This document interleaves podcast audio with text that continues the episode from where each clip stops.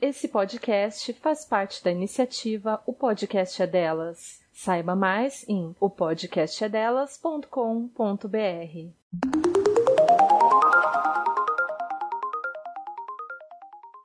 Meu nome é Letícia Graton. Meu nome é Isabela Graton e você está escutando O Pessoal é Político.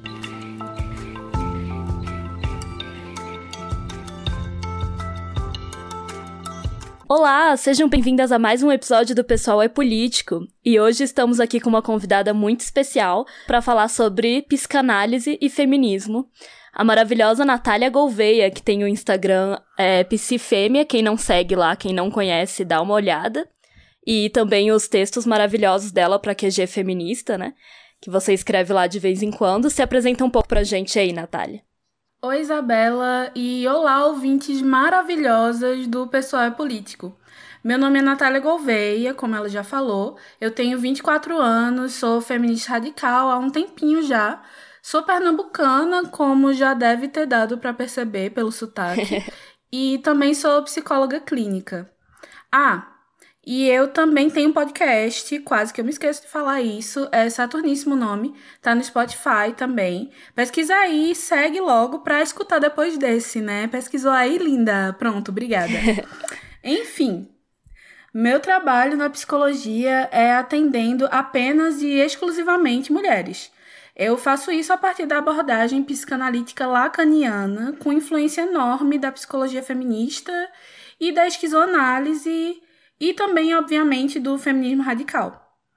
Pois é, mulheres, eu posso ser psicoterapeuta, mas, como já deu para ver pelo tema, hoje meu trabalho aqui vai ser meio que de advogado do diabo, né? Nesse episódio, eu e a Isabela vamos ter a audácia de falar da psicanálise como algo minimamente aproveitável diretamente para você, nossa companheira de luta feminista. Sim. De nada. Exatamente isso. É, a gente decidiu chamar ela aqui, né, para fazer esse episódio especial, exatamente para falar sobre essa relação entre psicanálise e feminismo, né? Porque no último episódio a gente falou sobre aquele capítulo do segundo sexo, no qual a Simone de Beauvoir faz várias e várias críticas ao Freud, à psicanálise, enfim, ela assim, fica criticando ele durante o capítulo todo, né? Então ela não fala sobre as coisas positivas que a psicanálise pode ter é, em comum com o feminismo, né? E a gente sabe que essa relação da psicanálise com o feminismo é muitas vezes muito conturbada, né? Digamos assim. E como né, nenhuma de nós duas, nem eu, nem a Letícia, é, somos especialistas em psicanálise, em psicologia, nem nada disso, né? pensamos em chamar uma mulher feminista aqui que sabe muito mais do que a gente, né? Sobre esse assunto. Então a gente viu é, no outro episódio, né, que a Simone de Beauvoir faz várias críticas ao Freud e a psicanálise, principalmente por considerar que esse ramo do conhecimento é criado em cima de uma perspectiva masculina, né? Essa é a principal crítica dela, né? Que ela vai falar que a psicanálise considera a mulher como outro e toma tudo a partir do, da, do ponto de vista do homem, né? Mas, por outro lado, a gente sabe que tem várias outras mulheres feministas que falam das aproximações entre as teorias psicanalíticas e a teoria feminista, né? Então, tipo, a gente não tá aqui na intenção de ficar discutindo, ah, será que Freud era machista, como muitas vezes a gente vê por aí, mas a gente quer entender é, se existem e quais são, né, essas aproximações entre essas teorias. A psicanálise, assim como vários outros ramos do conhecimento, né, a gente não tá, enfim, a gente quer também entender ela por outro lado, né? E assim, como eu falei, a gente não tá aqui querendo falar, ah, será que Freud era machista, etc. Porque não acho que essa seja a questão quando a gente fala sobre esses dois assuntos, sabe? Porque, né, óbvio que Freud era machista, ele era um homem do século dele. Se todos os homens são machistas até hoje em dia, óbvio que esse cara era também. Mas não é isso que a gente tá querendo falar aqui, né? A gente quer entender o que na teoria psicanalítica pode ser utilizado pelas mulheres feministas e claro, né, compreender que a psicanálise vai para além do Freud, tentar entender essas outras teorias que você sabe, né, me dizer muito mais do que eu sei. é, e aí eu, eu fazendo ali minhas pesquisas sobre esse assunto, né, achei um texto legal da revista Cult em que uma autora chamada Marcia Aran, ela escreve, né, por exemplo, sobre essa questão entre as duas teorias. O debate sobre psicanálise e feminismo atravessou o século XX e ganha novos matizes na aurora do século XXI, ora se configurando como campos completamente antagônicos, devido ao teor misógino, das principais teses psicanalíticas sobre a sexualidade feminina, ora se aproximando devido ao número significativo não apenas de pacientes mulheres, mas também de mulheres analistas. O debate entre psicanálise e feminismo persiste como uma mola propulsora de teorizações sobre subjetividade e cultura. A abordagem psicanalítica da feminilidade deixa transparecer o enorme esforço da modernidade para recalcar o feminino e a experiência sensível em nome da civilização masculina e da razão. E aí, se você puder comentar um pouquinho, então, sobre essas questões. Eu acho interessante esse fato de que a maioria das analistas e a maioria das analisandas são mulheres, assim como a maioria das psicólogas, na verdade. No Brasil, 80, mais de 80% uhum. dos profissionais de psicologia são mulheres. E a maioria das pessoas que fazem terapia também são mulheres. Sim, é então, um ramo assim, bem feminino. que a gente tá é totalmente feminino, sendo que quase que totalmente feminino, né? Sendo que a maioria das teorias são cunhadas por homens. A gente segue teorias que homens escreveram na Europa, na maioria das vezes. E é isso. E é isso que a gente segue e às vezes não tem nada a ver com a nossa vivência de mulheres latinas, principalmente. Sim, né? com certeza. É, esse, esse, já é um ponto principal, né, para ser discutido nessa questão. E aí, se, é, Sim. Então, assim, aí parte também de, dessa, dessa crítica que a Simone faz mesmo, né? De ser um ponto de vista masculino e tal. E assim como vários outros ramos da ciência, né? Sim, totalmente. Como mesmo tu falou, né? É, não tem nada a ver com a gente estar tá falando aqui, tá se perguntando, ah, será que Freud era machista? Será? Mas, gente, será mesmo? Será? vamos, vamos discutir sobre isso, será? Não, mentira. A gente não vai defender Freud aqui em nenhum momento. Então, se vocês estão com o coração fora, fora do corpo, pode engolir ele de volta, porque tá tudo bem ainda com o feminismo. Tá tudo certo. É, a gente vai falar um pouco mais sobre a psicanálise em si como uma coisa extra Freud, digamos assim. Exato. Mas é, sobre o episódio anterior e tudo mais, eu gostaria simplesmente de dizer que a Simone, ela está certíssima, como sempre, coberta de razão. Freud era um macho péssimo e, sinceramente, quando eu fui obrigada a ler ele na graduação, eu não gostei nada da ideia. Sério, eu fiquei com muita raiva. Tem umas partes que ele fala que são bem intragáveis mesmo, assim. Eu lia e eu tinha vontade de vomitar, sinceramente. E eu era a young feminist, sabe? Eu era feminista de iníciozinho, assim, quando eu comecei a faculdade. Então, eu ficava, meu Deus, eu não acredito que eu vou ter que ler Freud. Aí eu tive que ler. Mas, enfim, teve coisa que eu fui vendo e que foi fazendo sentido na minha cabeça. E veio a famosa crise existencial, porque como assim? Eu não estou sendo feminista o suficiente, porque eu estou gostando desse negócio aqui um pouco. Uhum. Daí, é, um dia eu estava lendo A Dialética do Sexo, da Firestone, da Shulamit Firestone, e virou uma chavinha na minha cabeça. Porque ela escreve que o freudismo é um feminismo às avessas e passa um capítulo inteiro do livro dela explicando como a gente pode achar utilidade para essa teoria infeliz. Outra leitura que me ajudou foi Lacan mesmo, na faculdade, que apesar de ser outro macho, um macho francês ainda mais, dá um empurrão no que viria a ser a psicanálise contemporânea. Uhum. Aí, enfim, o negócio da psicanálise é o seguinte: ela ia acontecer de qualquer jeito. Ah, mas o que eu quero dizer com isso? Antes da fundação da psicanálise por Freud, já tinha todo um grupo de pesquisa que avaliava o psiquismo nas mulheres diagnosticadas como histéricas. Se não fosse Freud, outra pessoa ia se destacar nessa pesquisa e desenvolver algo bem parecido. A psicanálise, então, não surge porque o cara era um gênio ou sei lá o quê. Surge porque a sociedade alemã, principalmente a classe média e alta, estava implorando por isso. Estava implorando por uma intervenção dessa. A sexualidade era um assunto que precisava ser tratado, a subjetividade precisava ser estudada, a sociedade estava muito doente e em quem que apareceram os sintomas primeiro, né, gente?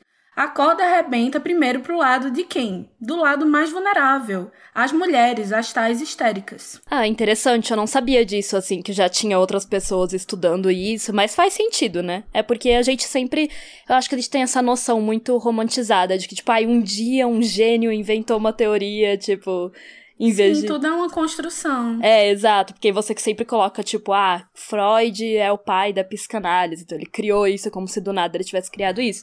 Mas então, o que você acha sobre aquilo que muitas pessoas falam que quem ensinou a psicanálise ao Freud foi, na verdade, as histéricas, né? Essas mulheres. Porque, tipo, eu vejo muitos debates sobre essa questão do Freud e das mulheres, né? Como eu falei, uma questão muito polêmica, psicanálise, feminista.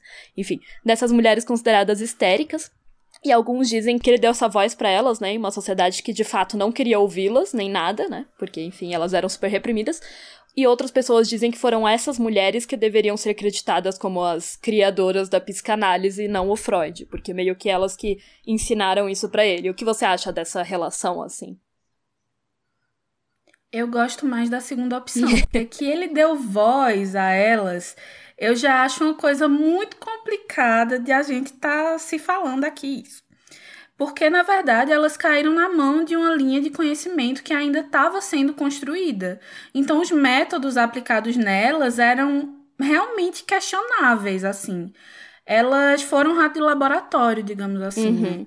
E elas deram mais à psicanálise do que receberam dela, na verdade. É, faz sentido. Contextualizando, contextualizando as ditas histéricas, eram mulheres com sintomas que hoje chamamos de psicossomáticos, que é quando questões psíquicas suas foram tão reprimidas que acabaram virando sintomas físicos. E essas mulheres tinham muita coisa reprimida. A maioria delas tinha uma vida sexual bem ruim e viam o corpo todo censurado de tabus e também tinham sido abusadas durante a infância ou em outro momento da vida. Inclusive, um adendo sobre isso é que Freud é, escutou várias mulheres, né? E como praticamente todas as mulheres falavam que tinham sido abusadas na infância e principalmente pelo pai, ele achou que não, não é possível que tantas mulheres assim foram abusadas. Isso deve ser uma fantasia de infância. Nossa, sim. Pesado, né? Parabéns. Muito bom né? Uhum. Sabe demais da realidade. Não é? Sabe e muito aí... da realidade feminina. E aí ficou isso, assim, tá lá escrito, né? Mas hoje em dia a gente sabe que não é assim, que elas provavelmente foram sim abusadas. Exato. E para elas falarem disso, né, naquela época, então. Sim, nossa, se até hoje, é... né, não, as meninas não conseguem falar disso, né? Inclusive a gente tava agora no Maio Laranja, né? E que é exatamente Sim. sobre essa questão da exploração sexual das crianças, né? Se até hoje as, as meninas não conseguem falar isso, imagina naquela época. Deveria ser Sim. muito foda mesmo. E foi essa falta de voz mesmo que foi engasgando elas, engasgando, ficando dentro. E elas ficaram muito doentes, assim, e médico nenhum encontrava encontrava nada por trás. É porque não tinha uma coisa delas. física, né, de verdade, digamos. Aí eles até falavam que elas estavam inventando, né? Sim. Mas era uma coisa muito séria, gente. A situação delas era terrível, assim. Porque algumas sentiam muitas dores, Outras não conseguiam andar de jeito nenhum. E tinha uma que eu lembro que de algum caso que ela era furada com agulhas e ela não sentia nada, ela não estava sentindo as pernas dela, eu acho. Acho que eram as pernas. Ela não estava sentindo as pernas e o, os médicos ficavam tentando fazer com que ela parasse de mentir, né? Uhum. Entre aspas e ficavam tentando machucar ela e tal, e ela não sentia, sendo que não tinha acontecido nada, não tinha nenhuma lesão física. Então, tudo isso era por causa de toda essa repressão. E foi o relato dessas mulheres que criou a psicanálise, né? Freud foi responsável por interpretar esses relatos, pobremente em alguns momentos, de uma forma que acabou configurando em toda uma teoria sobre desenvolvimento psicossexual. Mas, obviamente, ao mesmo tempo que muito do que ele constatou é pertinente até hoje, tem outras coisas que você lê e já pensa assim: Freud, meu filho, isso aí é o seu falo gritando mais alto que a razão. Segura esse id que o Édipo está aparecendo. Sim, eu acho isso muito bom.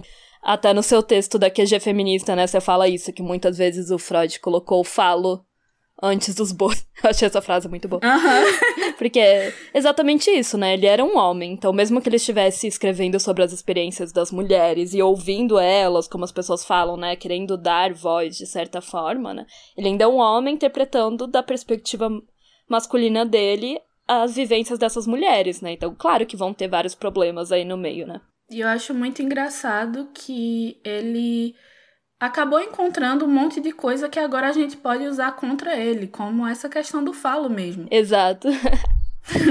é bem isso mesmo. E aí, indo um pouco mais a fundo, então, sobre essas críticas que a Simone faz, né, no segundo sexo, que a gente falou no outro episódio, você disse que a Simone estava bem certa nas colocações dela, né, que você super concorda com ela e com essas críticas, e a principal delas é que a psicanálise parte de um ponto de vista masculino, ou seja, que a teoria interpreta a mulher como o outro, né nessa com esse outro bovariano aí do jeito que ela usa.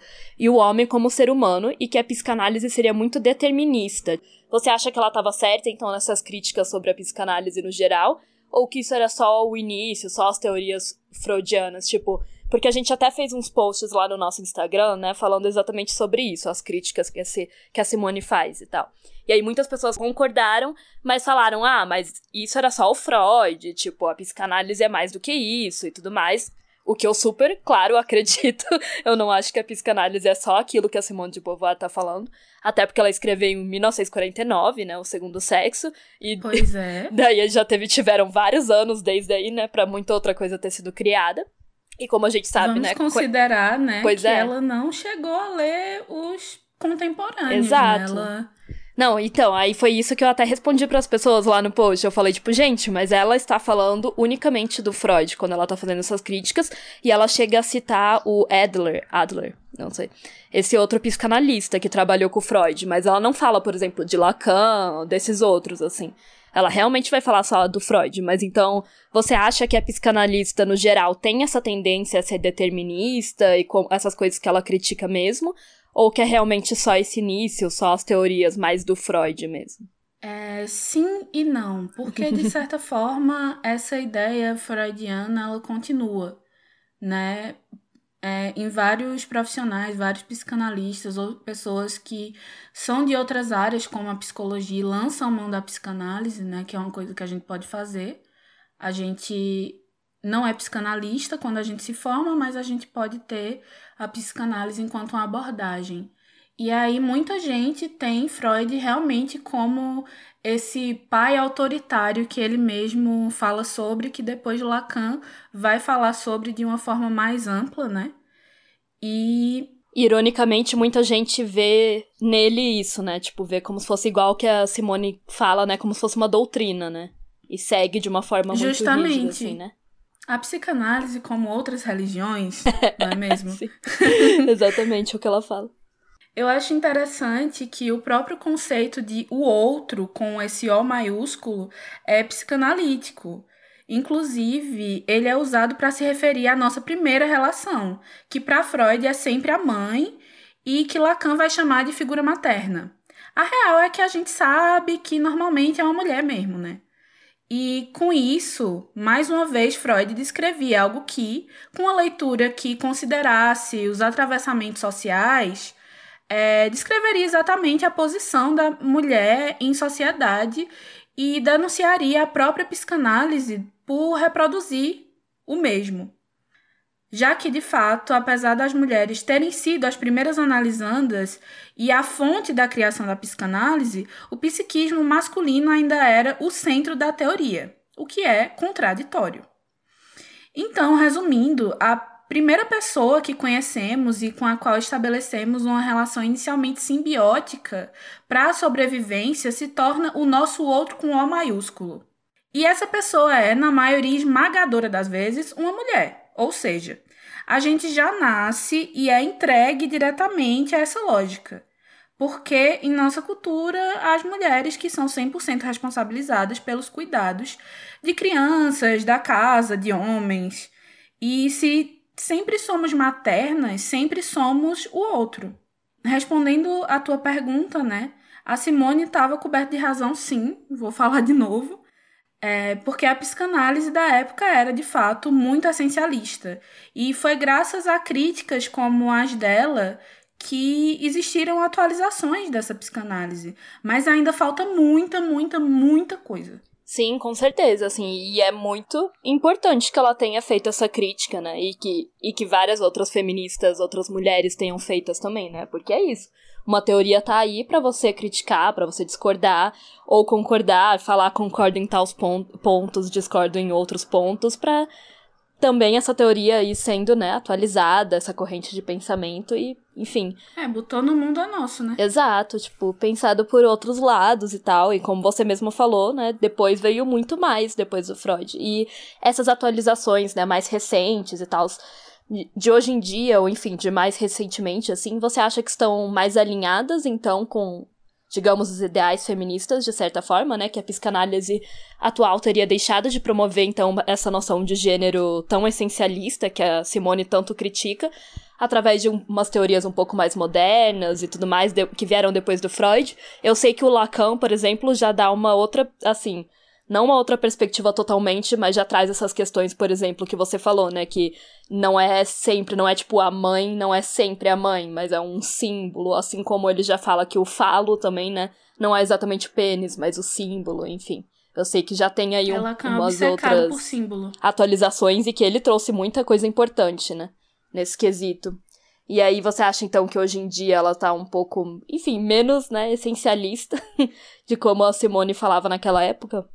Sim, ela tá, mas quase que ela poderia ter sido melhor. Uhum. Porque a psicanálise ela vai é, acompanhar a ciência, né? E a gente vê nas questões de gênero quanto a ciência ela se desenvolveu na época, logo depois, assim, da segunda onda e tudo mais. E a gente vê hoje um declínio, né? Um backlash. Uhum. Então, Psicanalistas posteriores a Freud começaram a fazer leituras mais sociais da psicanálise de fato, e hoje em dia isso ainda prevalece, ainda bem. Porém, eu acho que a influência das discussões de gênero trazidas por uma perspectiva mais queer, tipo Judith Butler e tudo mais, tem trazido um retrocesso para essa área. Pelo menos é isso que eu vejo no meio da psicologia, né, que é onde eu estou mais inserida. Uhum. E isso era até esperado, né? Porque assim, é até engraçado como a maioria dos psicanalistas ou são muito clássicos e levam Freud como uma religião, ou são mais militudos. E aí, se o discurso queer é o discurso vigente nesse meio acadêmico metido a pra frentex, que é uma palavra que eu odeio, mas estou usando, claro que isso vai estar dentro das discussões psicanalíticas mais contemporâneas. A psicanálise sempre está em construção, o que é o certo para qualquer linha de pensamento, de qualquer área que seja. No caso da psicanálise, eu vejo essas modificações como coisa extremamente necessária mesmo, porque, como eu disse, na época de Freud, ela se encaixava muito bem ao que a sociedade daquela época e lugar precisavam. Eu não preciso dizer que não vivemos a realidade de uma família alemã do início do século XX ou vivemos. Se você está ouvindo isso e você vive essa realidade, por favor, fala com a gente. sim, por favor. então, assim, eu vejo avanços, sim. Eu vejo esforços para tirar a psicanálise dos moldes elitistas, tornar mais acessível, ampliar a prática para além das quatro ma... quatro madeiras. para além das quatro paredes de uma clínica, mas também eu vejo muita masturbação intelectual, sabe? Conversa que não sai do lugar, conversa sobre conversa e que não se aplica à realidade, principalmente no que diz respeito aos interesses de nós, mulheres. É, eu acho que isso acontece com todas as uh, linhas de pensamento, né? Essa coisa muito de coisas que não vão a lugar nenhum, muita discussão que só serve realmente, como você falou, masturbação intelectual, né? Dos próprios pensadores. Isso é meio que meio de praxe em todas essas linhas de pensamento, assim. Sim. Na academia. Academicismo, né? Com certeza. Totalmente. As pessoas adoram é, criar uma teoria e fazer uma fusão cognitiva ali, discutindo aquela teoria que não foi levada à prática, e aí você discute a discussão e depois você discute a discussão e vira uma bola de neve eterna que nunca mais acaba. E aí a gente chega à pergunta que não quer calar: o que a psicanálise pode oferecer para o feminismo? Sinceramente, eu inverteria isso e diria que o feminismo tem mais a oferecer à psicanálise que o contrário. Eu não vou ficar dando a entender que a psicanálise já vem linda, perfeita e cheirosa para a gente usar. Acho que isso seria irresponsável da minha parte, mas que dá para usar depois de umas reformas, dá sim. Só que antes a gente precisa fazer essas reformas e voltar o olhar para nós. Como terapeuta e principalmente por ter a psicanálise como abordagem, acho que é minha obrigação bater de frente contra o falocentrismo das teorias. Na minha prática, eu luto por uma psicologia ginocentrada. Eu só atendo mulheres, é o que faz sentido para mim. Daí eu tive que vincular minhas leituras e para minha prática, Simone de Beauvoir e Adrienne Rich são referências tão importantes quanto Freud, Lacan, Deleuze, Guattari ou Winnicott da vida. Uhum. E eu confesso que a teoria feminista, em muitos casos ou sessões específicas, acaba se destacando mais do que a psicanálise em si. E eu não fico ensinando feminismo, não, é prática terapêutica mesmo. Isso porque eu considero traços da nossa socialização, tipo a heterossexualidade compulsória e a maternidade compulsória, não só como parte de um sistema macropolítico, mas como construtos psicológicos que afetam nosso desenvolvimento psíquico e nos atingem intimamente. É muito íntimo. Aí tem o texto, né, no Medium, que você até citou, que eu escrevi, é, ele tá lá na QG Feminista e ele era para ter sido meu TCC. Olha só. mas não foi. Porque eu fui inventar de, de fazer o TCC com um professor que era psicanalista roxo. Ah. E ele ficou muito puto, porque ele pensou que eu ia fazer, tipo, a Simone. Ah, ia criticar. O que eu ia tudo. fazer, mas ia ser por debaixo dos panos, né? Mas não deu certo. Que pena. Aí, nesse texto, eu trato o falo como parte de uma ilusão infantil de onipotência que o próprio Freud descreve. Eu vou até citar a mim mesma aqui, rapidinho. Abre aspas. O falo, ou melhor, a ilusão fálica, é consequência do fato de que a realidade social para o menino permite que o mesmo internalize parcialmente uma crença de onipotência propriamente infantil. Tal movimento se relaciona com o sistema patriarcal como uma retroalimentação, onde o homem acredita ser possuidor de um algo a mais, em uma sociedade onde exerce o poder de exploração à casta sexual feminina.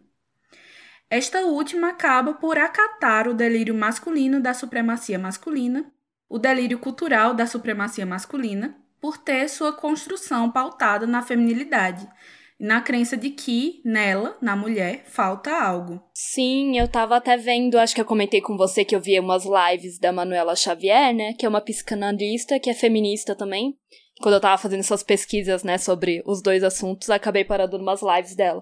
E ela fala exatamente isso também sobre o falocentrismo, né, da sociedade e como os homens é, como eles acham que na, nada falta para eles, né? Porque assim, na, na forma em que ela explicou, né, no vídeo foi que todas as pessoas do mundo são castradas, digamos assim, da, do ponto de vista psicanalítico. Só que os homens não acham que eles são castrados, né? Eles acham que eles são seres completos e aí eles têm essa castração e eles não percebem isso e aí tem essa ilusão né social do falo e aí por isso eles procuram também em outras coisas é, essa busca pelo poder e tal quando eles percebem digamos que eles são castrados e aí entra muito daquilo que as pessoas falavam na época das eleições né tipo do Bolsonaro deles procurarem tipo também o pai autoritário enfim e os caras que querem procurar, tipo, na violência, nas armas, na coisa assim, um representante disso, né, digamos. Foi mais ou menos o que eu entendi vendo as lives dela, que ela tá falando sobre isso. Tentando entender um pouquinho de psicanálise, porque, vou te dizer, é complicado para uma pessoa que nunca estudou sobre isso. É engraçado que a arma, é, as pessoas até brincam, né? Que é, digamos que um representante fálico. É, bastante. Pra essas pessoas. Tem até o formato e tal, né? Uhum. E aí tem, eu lembro agora da Maria Rita Kel, que também foi uma influência muito grande para mim. Ela não se considera feminista, eu acho, mas eu gosto bastante do que ela fala. E ela fala que a mulher é aquela que não tem nada a perder. Hum. Eu achei isso muito massa, porque é, foi da nossa perspectiva e não da deles. Sim. Totalmente. Da deles, é, a gente tá faltando alguma coisa. Mas o que falta na gente é essa ilusão de que a gente é onipotente. Exato, que é o que os é homens isso que têm. falta.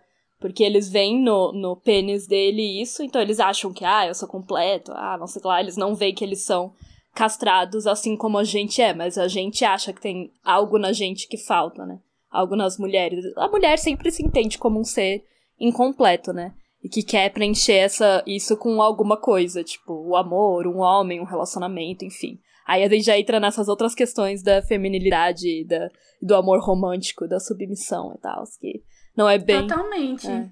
E isso, assim, pensando agora, parece muito um reflexo do da insegurança masculina Uhum. sobre a gente. Os homens, eles projetam a própria insegurança na gente e aí a gente acha que a gente é vazia por dentro, mas é aquele vazio que eles mesmos sentem porque eles querem acreditar que eles têm essa onipotência, né, que é uma crença infantil, que era para ter sido perdida depois da fase fálica, quando a fase fálica acaba e a gente entra na fase latente. Aham. Era para ter sido perdido isso quando é, cria o superego e tudo mais, mas ainda fica aquele resquício. E esse é o vazio deles. Eles ficam tentando preencher esse vazio deles incessantemente com essa crença de onipotência. Ficam tentando é, reafirmar essa onipotência para si mesma, aquela questão de reafirmar a masculinidade. E a gente não tem muito o que reafirmar, né? Não tem um- uma coisa, uma ideia de onipotência, uma viagem pra gente colocar ali no nosso vazio. É, exatamente. É daí que vem todo o rolê da masculinidade frágil, né? Que a gente sempre Sim. zoa também, ah, o homem não pode fazer uma coisinha que ele deixa de ser homem e tal, enquanto pra mulher não tem isso, né? Tipo, claro, a gente, se não segue nossos padrões de gênero, a gente não vai ser considerada, né? As pessoas vão começar a falar, ai, tá querendo imitar homem, tá querendo ser homem. Mas a mulher não tem essa coisa tão, digamos, frágil assim, né? Tipo, nossa, não passei um batom hoje, deixei de ser mulher. Agora o homem, meu Deus, não pode tocar em uma coisa feminina. Porque é tudo isso, né? A ilusão deles que não pode ser quebrada, né? Digamos assim. Sim. A ilusão de poder totalmente é de piano, assim, o homem ele não ele não passa direito por essa fase. Não passa, não deu certo. É, e enfim, só para fechar mesmo a questão, eu acredito que a psicanálise pode ser uma ferramenta interessante para o feminismo, sim, contanto que seja feita essa releitura e a adequação da teoria à nossa realidade. A psicanálise definitivamente não está pronta para as mulheres ainda, mas eu acho que nós sim estamos prontas para tomar esse espaço. São duas coisas Sim, diferentes. com certeza. A gente precisa mesmo é ginocentrar toda a ciência, no, no meu ver, assim. As áreas psi como um todo têm escapado das nossas mãos bastante, e por muito tempo eu achei a psicologia como um todo bem desimportante para o feminismo, por ser muito individualista, era isso que eu via, né? Uhum. Mas hoje eu compreendo que isso acontece porque ela está instituída em um sistema neoliberal. Hoje eu reconheço a potência de estudarmos mais a fundo como a nossa opressão nos afeta a nível psíquico. Porque, como tá no fucking título desse podcast, o pessoal é político, né? Não, com certeza. Tipo, e como você falou, é tudo, né?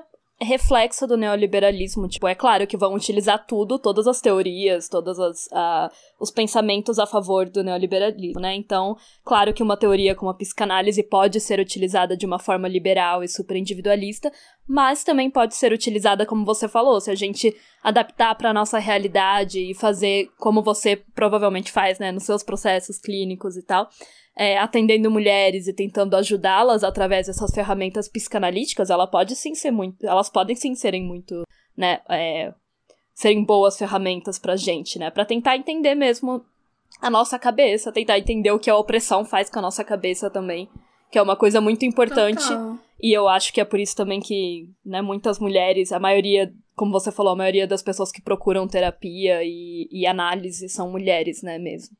E foi por conta desse seu texto na QG, né, que eu decidi entrar em contato com você, porque eu vi ele lá e eu achei muito interessante, né, eu já conhecia o seu perfil no Instagram, mas achei muito interessante essa sua visão sobre a psicanálise que você apresenta no texto, né. E eu achei um texto muito bom. eu tava só jogando no Google, tipo, ah, psicanálise e feminismo, tentando entender um pouquinho mais, e a sua visão é muito boa, assim, sobre isso, porque eu acho essencial isso que você fala de entender a psicanálise como um conhecimento que surgiu naquela época, né? Entendendo aquele contexto histórico e social daquele século, mas que as suas teorias e análises podem e devem ser adaptadas para a nossa realidade. E como você escreveu lá, tanto o feminismo quanto a psicanálise, na verdade, querem avaliar uma coisa que seria, tipo, é, pessoal. Eu acho que pensando nessa história das histéricas, a gente consegue analisar muito isso, né? Porque é bem isso, elas não estavam sendo ouvidas pela sociedade e elas estavam adoecendo por serem muito reprimidas por conta da sociedade patriarcal, né? E aí a psicanálise começa a avaliar, né, o, o subconsciente delas, enfim, a mente delas. E da mesma forma, o feminismo também tenta entender o, da onde vêm essas coisas, né? Por que, que as mulheres estavam tão insatisfeitas. Toda a questão do pessoal é político é tentar entender que aquelas coisas não eram individuais, que acontecia só com uma, mas sim que acontecia com várias, porque era um problema social. Então eu acho que os dois têm, tipo, origens muito é, similares nesse rolê de tentar entender a cabeça do ser humano ou tentar entender uh, as questões sociais que leva a, a certos fenômenos, né? Então eu achei realmente muito bom esse seu texto. É, indico para todo mundo aqui, depois de ouvir esse podcast, ir lá dar uma lida. Quem quiser entender mais sobre o assunto. É, ele se chama O Delírio Masculino, a leitura feminista da psicanálise desmascara o falo. E tá no site da QG Feminista e no Medium delas também, né?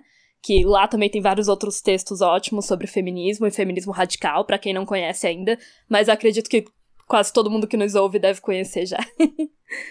e como todas as outras áreas, houve uma tentativa das mulheres de entrarem, na verdade. É, com certeza. É, de entrarem na psicanálise e tudo mais, e elas entraram, inclusive várias mulheres que foram analisadas por Freud ou por outros psicanalistas, elas se tornaram psicanalistas depois. O negócio é que elas não foram suficientemente ouvidas também para virarem é, uma referência na psicanálise, para virarem teóricas da psicanálise. É, de teórica psicanalítica, que é mais famosa assim, é a Melanie Klein, é, já ouvi o nome dela também nessas pesquisas aí. Ela é uma teórica psicanalítica e psicanalista, né, obviamente, é, inglesa. É bem legal. É, então, é isso também, gente, procurar outras teóricas, né, sobre o assunto e, obviamente, né, como eu falei aqui no início do episódio, a gente, não é que a gente ache que a psicanálise seja só o Freud, e claro que existem vários outros psicanalistas, homens e mulheres, né, que trazem muitas outras contribuições para essa área do conhecimento e tudo mais. E as nossas críticas do outro episódio foram focadas no Freud por conta da crítica da Simone de Beauvoir, né, que é focada nele. Mas a gente sabe que essa área do conhecimento é muito mais ampla e pode sim, claro, ser interpretada de uma forma feminista e deve, né, ser interpretada de uma forma feminista. E gente, é interessante ver essas questões onde as duas teorias, assim, os dois campos do conhecimento têm essas intersecções, sabe? Igual eu falei nessa live da, da Manuela Xavier, ela realmente explica vários pontos que são, tipo. É, não iguais, né, mas que se aproximam entre o feminismo e a teoria psican psicanalítica e como a gente pode utilizar mesmo, como você falou, enquanto uma ferramenta, né, para tentar ajudar mulheres e utilizar isso na prática, né, a nosso favor.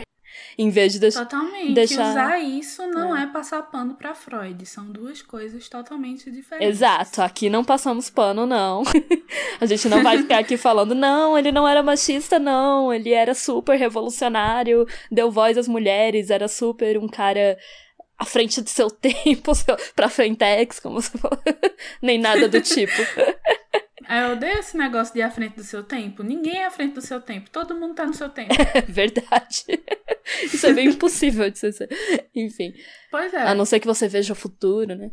Enfim, é, e achei muito interessante todas as suas contribuições aqui sobre a história também da psicanálise, como ela foi criada. E muito, muito obrigada por aceitar o convite para participar aqui do nosso podcast, Natália. Obrigada por me convidar, porque eu fiquei muito feliz, mas eu também estava muito nervosa, pensando, meu Deus, eu vou gravar isso, eu vou gravar me tremendo.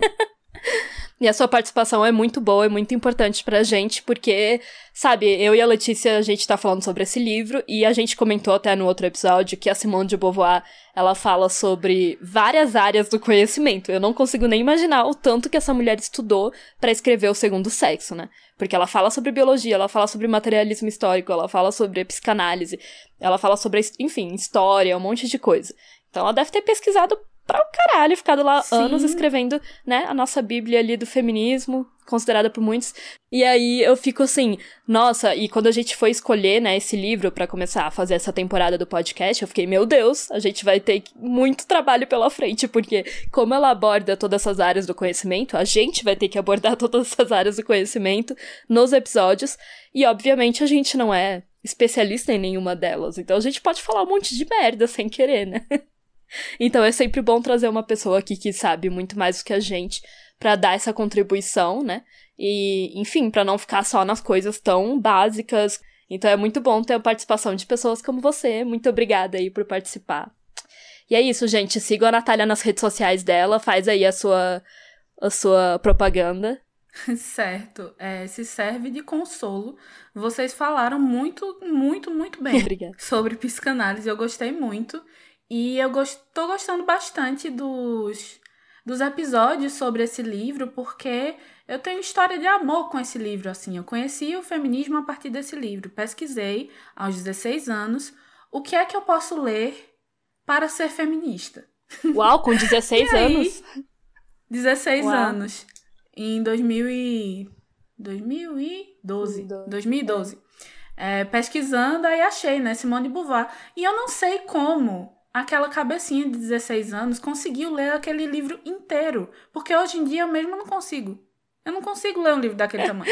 Mas de fato, eu lia muito mais quando eu tinha essa idade do que hoje em dia. Eu acho que depois que eu li Lacan, é, inclusive eu ia até indicar o livro de Lacan, que é Os Nomes do Pai, que é um livro que, para quem se interessa por psicanálise, é bem legal para você pegar mais assim essa parte mais atualizada, digamos assim. Uhum. Mas eu não vou mentir. É um livro complicado. Eu fiquei com ódio desse homem. Porque ele é francês, e francês tem uma mania de escrever difícil. Sim, tipo a Simone também. Mas a Simone escreve super fácil, super direta. É. Eu cheguei à conclusão assim, eu criei uma teoria da, da conspiração sobre Lacan, que ele pegava o final da frase e colocava no começo e pegava o começo e colocava no final. Doido. Porque não era possível aquilo. Parece complicado. Mas é uma boa indicação. Uma bo... Eu ia falar também para você sugerir algumas leituras sobre psicanálise também, para quem tiver interesse, Sim. né? Quiser saber mais. Procurem Maria Rita Kell, eu adoro. Eu adoro ela falando. Tem vídeo enorme dela falando sobre o livro dela, que eu esqueci o nome agora, mas é alguma coisa do feminino. E é muito legal, muito legalzinho. E ela é uma psicanalista, como eu já falei, né? Ela não é feminista, mas ela fala sobre o feminino de uma forma bem esclarecedora, assim. E enfim, né, fechando, porque senão eu não vou calar a matraca. Obrigada, muito obrigada pelo convite. Eu tô muito feliz de estar participando. Eu espero ter sido de bom uso claro, para vocês. Muito. E me sigam, né, gente? Me sigam. Me sigam no Psifêmia, no Instagram, psifêmia, arroba psifêmia, que é a minha página profissional, onde eu escrevo textos sobre esses meus pensamentos aí que vocês tiveram contato. E também, se quiserem escutar o meu podcast, se chama Saturníssima. Não é especificamente sobre feminismo, apesar de que, como eu sou obcecada, obviamente a maioria dos episódios são sobre o assunto. E é isso, gente. Muito obrigada e tchau. É isso, gente. Todas as coisas que ela citou, eu vou colocar lá no Medium depois, para as referências, né, direitinho. O seu Instagram também, e os Instagrams que eu citei também, o da Manuela Xavier, e esse texto também da revista Cult, e o seu texto da QG. Tudo isso vai estar no Medium direitinho lá, com as referências. E é isso, gente. É, sigam a gente aí no Instagram, caso vocês não sigam ainda, o pessoal é político. E contribuem com a nossa é, campanha de financiamento coletivo que a gente está fazendo lá no Apoia-se e estamos quase alcançando a nossa meta. Falta só, tipo, uns 15 reais para alcançar a nossa meta. Contribuam lá se vocês puderem, galera. É só entrar no apoia.se barra o pessoal é político e pode contribuir com qualquer quantia a partir de dois reais, de dois a trinta reais, e aí você vai participar de sorteios de livros feministas todo mês. E é isso, gente. Siga a gente aí nas redes sociais, siga a Natália também. E muito obrigada por ouvir até aqui. Até o próximo. Você ouviu um programa participante da rede Podcast é Delas, uma iniciativa que fornece toda a infraestrutura necessária para mulheres hospedarem e publicarem os seus podcasts. Para fazer parte, entre em contato conosco através do site opodcastadelas.com.br ou através das nossas redes sociais, como arroba o podcast é delas.